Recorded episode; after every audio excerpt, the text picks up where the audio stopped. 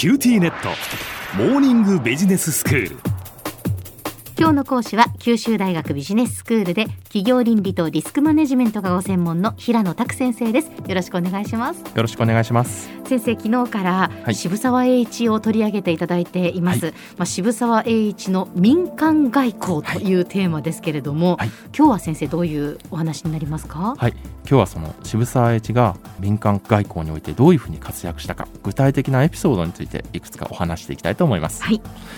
あのまあ、前回もお話しした通りですね、まあ、渋沢栄一は数え年古希の時に引退したんですがこの前後10年間において民間外交というものを積極的に展開してるんですね、うん。で具体的にはこの晩年渋沢は、まあ、世界各地の要人、まあ、これもしかも各国の大統領とか首相クラスの人が来るような、まあ、大きなイベントなんですがその際のまあ歓迎行事のまあ陣頭指揮を取ったりあのアジアヨーロッパアメリカ各地にですね積極的な実地視察に出かけているんですね。それは先生その、まあ、政府は介入しているんですか？やはり政府から要請があってのことだったんですか、はもちろん要請もあったんですが、うん。まあ、渋沢自身が、まあ、その重要性を発言して提案してその海外視察ですね。こちらにまあ出向いたというような記録も残っているので、まあ、あながち政府からの要請で行ったというわけだけではないんですね。うんなるほど、うん。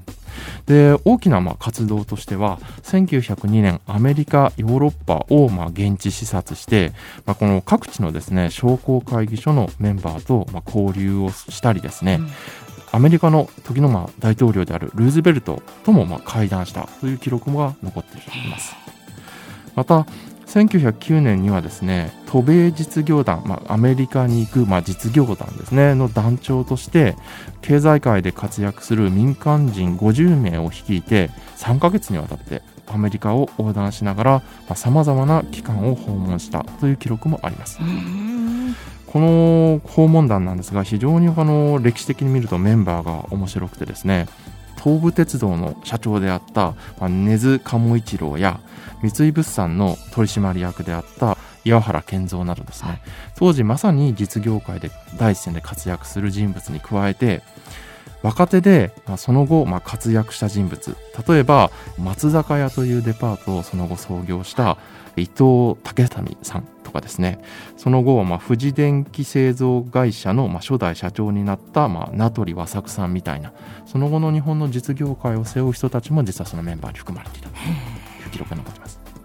でその他の記録によればですねこの渡米した時には非常に多くの企業や、まあ、施設を見学するとともにですね、まあ、当時の大統領である、まあ、ウィリアム・タフトほか鉄道王と呼ばれた、まあ、ジェームス・ヒルや発明王と言われたトーマス・エジソンですね彼らとも面談したという記録が残っていて非常にこれ充実した現地視察だったんじゃないかなというふうに思います。うんこのまあ渋沢によるアメリカ訪問は、まあ、その後のまあ日米通商公開条約の改正のまあ予備的なまあ交渉の役割をするとともに日露戦争後悪化したまあ日米関係ですねこれの改善に対してまあ寄与したというふうに後年評価されています。うんで当時はですねもちろんのことを、まあ、太平洋を横断する空路、まあ、エアラインですね。これが整備されていなかったため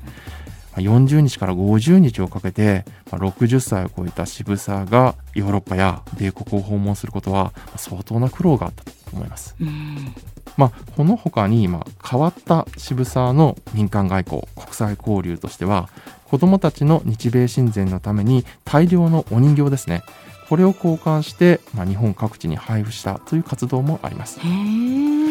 この活動なんですが日露戦争以降日米関係が悪化する中で、まあ、未来を担う子どもたちの間で、まあ、国際親善を図ろう。そのためにはお互いの国の人形を交換して子どもたちに配布して彼らが遊んでくれればきっと、まあ、未来の日米関係は良くなるという、まあ、アメリカ人宣教師の、まあ、提案を受けて渋沢がその実現のために尽力した活動になります。うん。彼は、えっとこの活動のために日本国際児童親善会という組織を立ち上げ自ら会長に就任しその活動に協力しました、この活動をですね1回限りで終了させずに、まあ、継続的に行われるように、まあ、このような組織を渋沢は立ち上げたんですが、うん。まさにこの組織を立ち上げたところにもこの渋沢の本気というものが伺えます。そうですね。はい。でこの活動ではアメリカから約1万2000体以上の人形が日本に送られ、うん。日本からも58体の市松人形をそのお礼として送ったというふうに記録に残っていますで残念ながらですねこの際アメリカから、えー送られた人形の多くはですね太平洋戦争の開戦に伴って敵国のまあ製品であるとして処分されてしまいました。ただまあ現在でも実はこの戦災を乗り切った人形がいくつか存在しているというふうに言われています。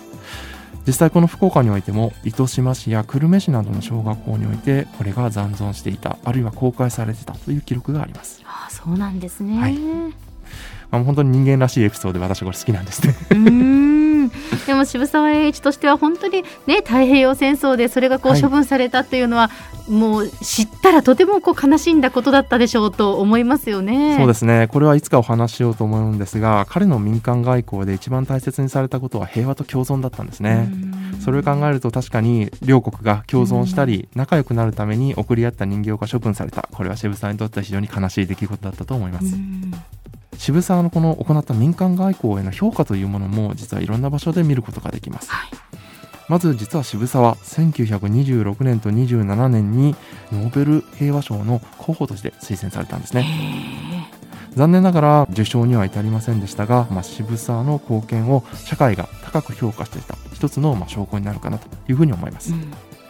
また渋沢が逝去した際はアメリカのこのニューヨーク・タイムズがですね渋沢について国際親善のためにたびたびアメリカを訪れていた日本の歴史を作った子爵日本のグランドオールドマンと呼ばれていたと書いてその死を深く悼んでいるんですね。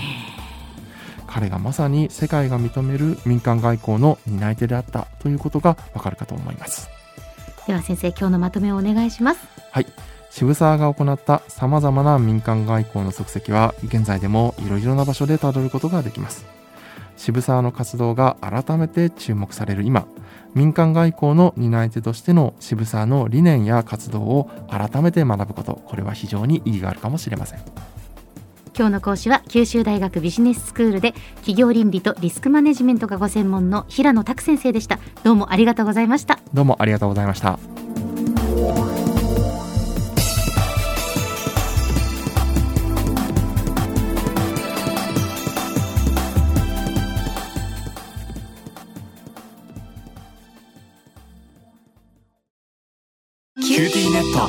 今日寝坊しちゃって急いでお弁当準備したのにパパテレワークだったのよ。